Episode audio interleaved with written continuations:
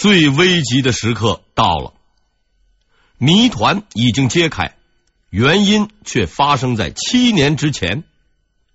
万历十三年，一五八五年，当万历同学步行拉练到天坛的时候，几千里外的日本正在闹腾一件大事儿。丰臣秀吉在京都接受了日本天皇的册封，成为了日本的最高官员。关白，长达二百余年的战国时代终于结束了。日本是一个比较喜欢折腾的国家，天皇是挂名的，说话算数的是幕府的将军，换句话说，是手里有兵的人。但是自一四六七年起，由于内部胡搞乱搞，将军失去了对全国的控制。这下子热闹了。日本的管理体制，天皇下面是将军，将军下面是大明。哎，这个大明啊，不是大明朝那个大明，他这个大明是名字的名。那么这个大名也就是各地的诸侯。既然天皇没权，将军又过期失效，就轮到大明说话了，就是轮到诸侯说话了。所谓大名也没个谱，在那个年头，只要你有兵有地盘，就是大名。日本国家不大，闹事的人却多，转瞬之间冒出来几十个大名，个个有名有姓，占山为王。什么雨前雨后、月前月后、土佐中国、上总下总，哎，全都是日本地名，看起来好似广阔，其实啊，许多地方。也就是个县城。说句寒酸话，日本历史中大书特书的所谓战国时代，也就是几十个县长，个别的还是乡长打来打去的历史。更讽刺的是，最后统一县长们的竟然是个农民。丰臣秀吉原名木下藤吉郎，本来啊在乡下种地。后来呢，种不下去了，就出去做小生意，正好到处打仗，他呢就去参了军，在县长大名织田信长的手下混碗饭吃。偏巧这个人种地做生意都不行，打仗谋略倒是一把好手。从小兵干起，步兵队长、步兵大队长、家老、部将一级级的升。最后成为了织田县长的第一亲信。由于这个人长得很丑，和猿猴有几分神似，所以织田县长给他取了个外号“猴子”。当时织田县长已经统一了大半个日本，如无意外，等到其他县长们被解决完，织田兄去当将军，猴子兄应该也能混个县长干干。可是猴子的运气实在是太好。一五八二年，织田县长在寺庙休息的时候，被一个叫明智光秀的手下给干掉了。据说是因为当晚织田县长嫌送上来的鱼臭，把明智乡长给骂了一顿。于是乡长一怒之下把县长干掉了。就为这么个破事，哎，心里实在是有点问题。日本史称本能寺之变。此时，木下藤吉郎已经改名了。他先改叫木下秀吉，现在叫羽柴秀吉，最后又改成丰臣秀吉。日本人的观念比较开放，改个把名字那是家常便饭，不用奇怪。这位羽柴乡长正在攻击中国。这个中国呀，说的是日本的一个地名，他这个日本的这个地名呢，就叫中国。这位羽柴县长呢，正在攻击中国地带的毛利县长，得到消息后十分镇定，密不发丧，连夜撤军回援。日本史称“中国大回转”。回去之后呢，羽柴乡长和明智乡长打了一仗，把明智乡长打败了。此后，他又再接再厉，在僭越日本地名，击败了最强的竞争对手柴田胜家，获得了织田县长的全部地盘，史称建越之战。在和柴田乡长的战斗中，羽柴乡长的军队中涌现出了七名优秀的将领，他们作战勇敢，后来被统称为建越七本枪。顺便提一下，本人曾经考证过，这七个人中有几位在战场上使的是刀，比如说来叫建越某把刀。建越二把刀，建越三把刀吧，似乎也可以。不过人家说呀，是枪那就叫枪吧。之所以提到这件事儿，是因为这七支枪里的五支和后来那场惊天动地的战争有着莫大的关系。此后，羽柴乡长更是一发不可收拾，陆续打平其余县长，最终统一日本，搞定了天皇，改名为。丰臣秀吉，并自称为太阁。丰臣秀吉这个人内心相当相当之阴暗。自打成功当上了乡长，他就一直对天感叹：“俺怎么待在了日本？”在他看来，像自己这样的天才，征服个把县城实在显不出威风。只有统一全世界，才能体现个人价值。当然。猴子兄的目的只限于征服朝鲜、中国、印度及东南亚，这并非他太过谨慎，实在是因为他一天到晚的待在岛上，地理知识有限，不知道什么法国、德国。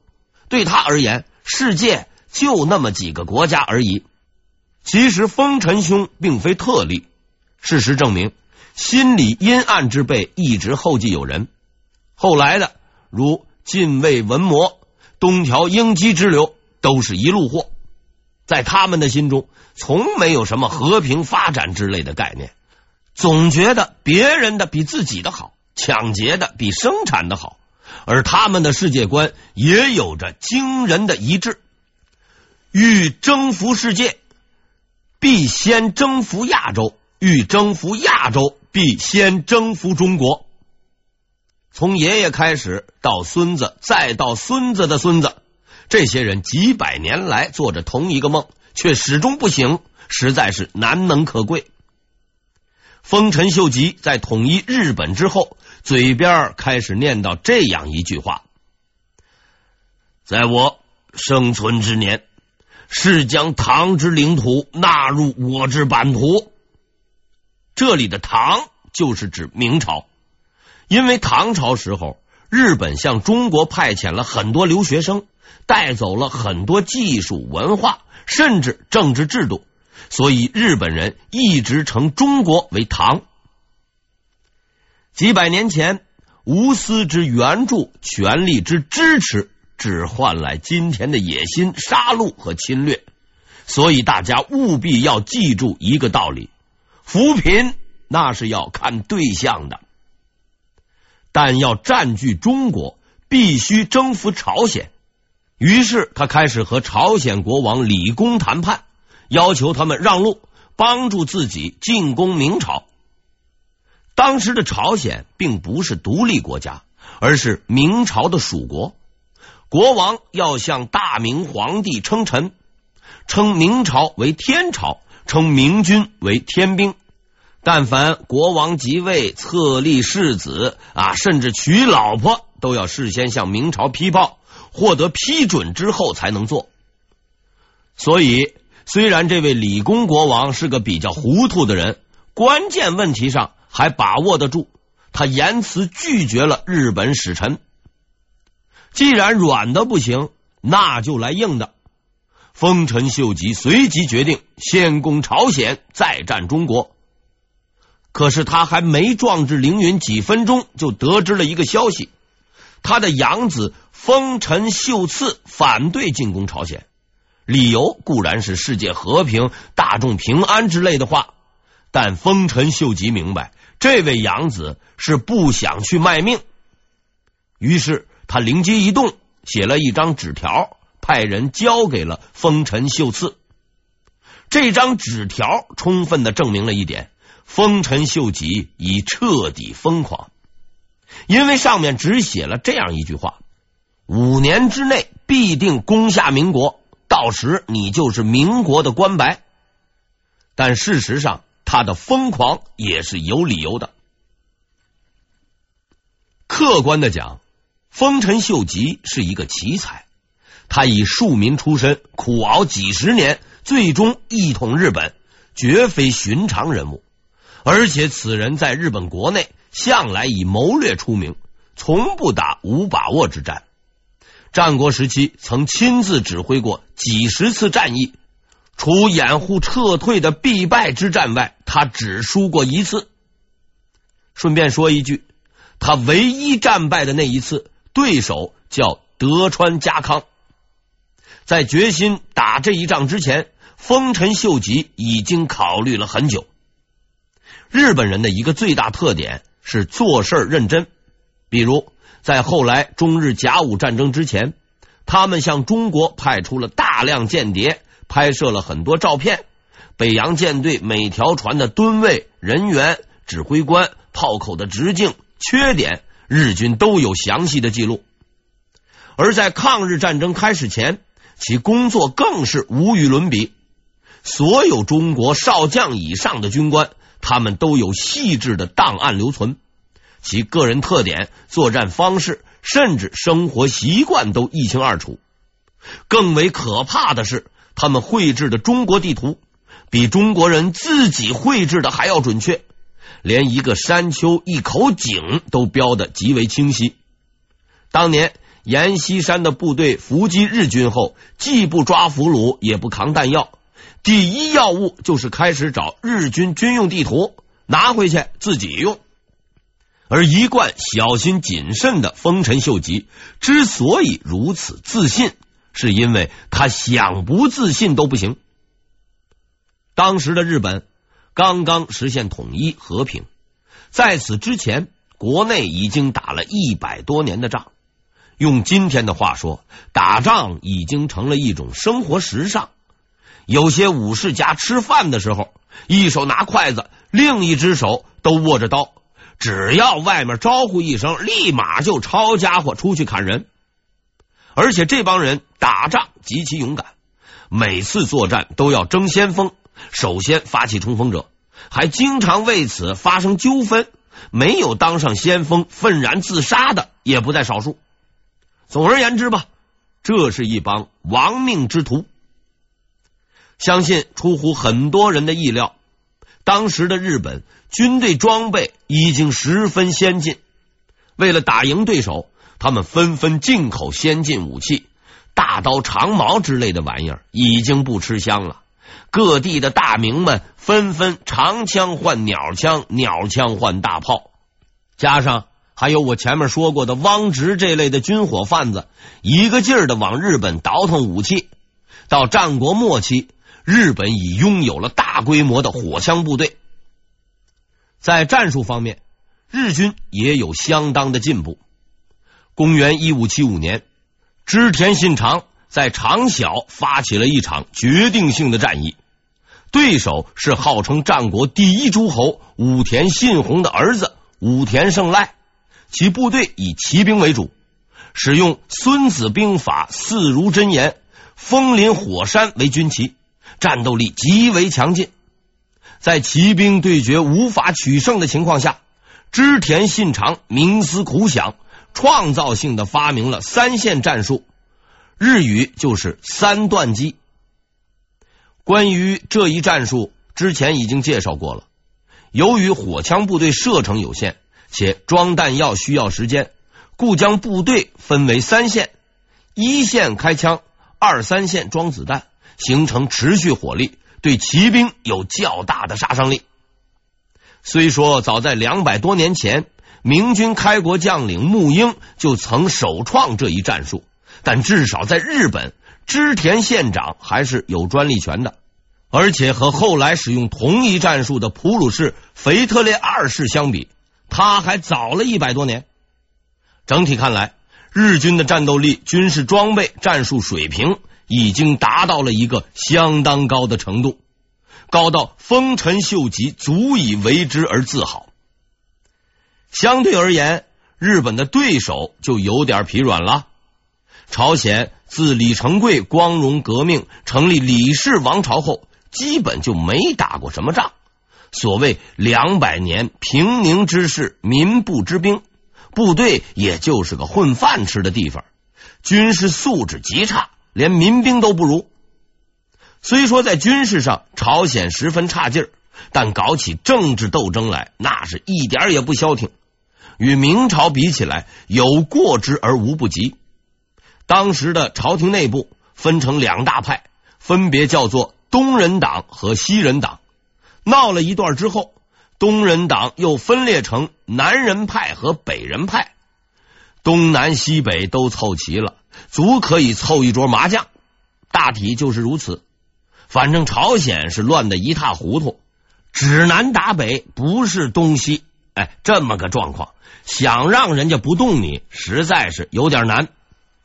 而日本的另一个对手中国就比较有趣了。由于没有电报和照相机，再加上当年日本穷，衣服也很土，想派间谍混入中国，很有可能被当成盲流遣返。所以，关于中国的情报来源大都要靠倭寇。而对丰臣秀吉影响最大的，无疑是这样一段话：一五八五年。丰臣秀吉刚刚当上官白后不久，无意之中见到了一个人。此人姓名不详，当年曾在汪直海盗有限公司工作过。为了解明朝实力，他找这个人谈了几次话，询问明军实力。该仁兄是这样回答的：当年我曾经跟着三百多人到福建抢劫一年。所向披靡，无人可挡，最后平安而回。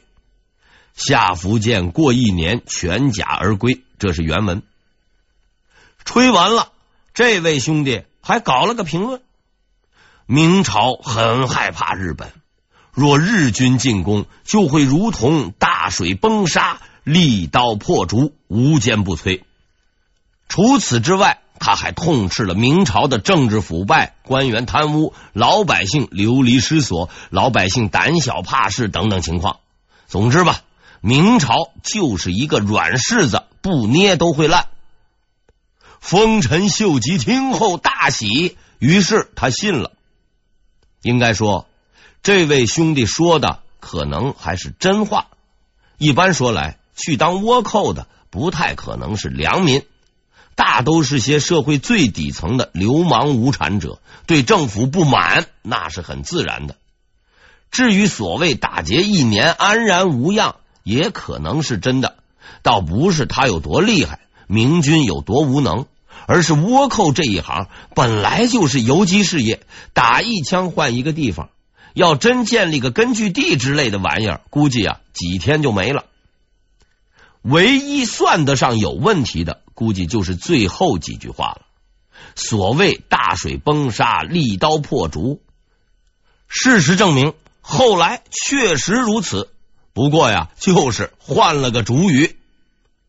但是必须承认，丰臣秀吉对中国形势的判断大致是正确的。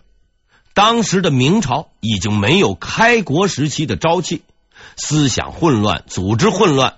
吏治腐败，除了几支戚家军那样的模范军队，其余的所谓部队，由于长官吃空额，且无人抓训练，基本上啊都变成了农民部队，除了种田，什么也不会。用战斗经验丰富、基本不怕死的士兵、先进的武器装备和战术，去进攻政治腐败、喜欢内斗且多年不打大仗的明朝。无论从哪个角度看，都是稳赢不输，所以丰臣秀吉很乐观，实在没有悲观的理由。然而他错了，即使他运用经济学原理，把明朝的各种情况输入电脑，用模型公式证明自己必定能赢，他也一定会输，因为他不懂得中国人。几百年后的一九三七年。日本人决定对中国开战，因为他们自认为自己不可能输。当时的日本比中国有钱，士兵比中国精锐，武器比中国先进。他们有三菱重工，有零式战斗机，有航空母舰，而中国内地四处是军阀混战，黑社会横行，老百姓大多不识字，还怕死，重工业基本谈不上。几架飞机扳着指头就能够数得出来，几条破船只能在长江里面晃来晃去，且人心惶惶，一盘散沙。所以他们告诉全世界，灭亡中国三个月足矣。于是他们打了进来，于是他们打了八年，于是他们输掉了战争，因为他们不懂得中国人。我们这个民族是世界上最为坚韧的民族，毫不夸张。日本人不懂得，所以他们失败了。以前如此，现在如此，将来依然如此。万历二十年（一五九二年）五月二十一日，明护屋，面对朝鲜海峡的方向，丰臣秀吉投下了他人生最大。也是最后的赌注。十五万名日军士兵分别从福冈、名古屋、对马海峡出发，向着同一个目标挺进，为了同一个人的野心。事实证明，这次行动的运输成本并不太高，因为在半年之后，一个可怕的对手将出现在对岸，为他们节省了回程船票。但既然是一生中最大的赌博，自然要押上全部的老本。日本侵略军由日本国内最精锐的部队构成，总计十五万人，分为九军，由九个极有特点的人指挥。具体如下：第一军小西行长一万八千人；第二军加藤清正。两万两千人，第三军黑田长政一万两千人，第四军岛津义弘一万四千五百人，第五军福岛正则两万五千人，第六军小早川隆景一万五千人，第七军毛利辉元三万人。第八军宇喜多秀家一万一千人，第九军羽柴秀胜一万一千人。之所以列出这帮鬼子的姓名和军队人数，是因为其中大有奥妙。以上九位鬼子军官的名字，中国人看了可能毫无感觉。但在日本国内，这帮人可谓是如雷贯耳，大有来头。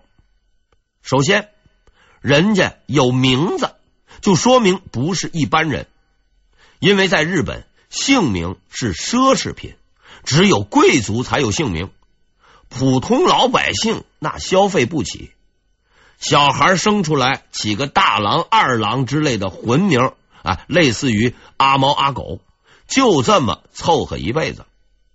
一直到后来明治维新，天皇感觉手下这一大帮子无名之辈实在有损形象，便下令百姓申报姓名，姓名才开始全面普及。而这九位仁兄自然不同，人家的名字是有来历的。事实上，他们都是日本国内所谓的名将。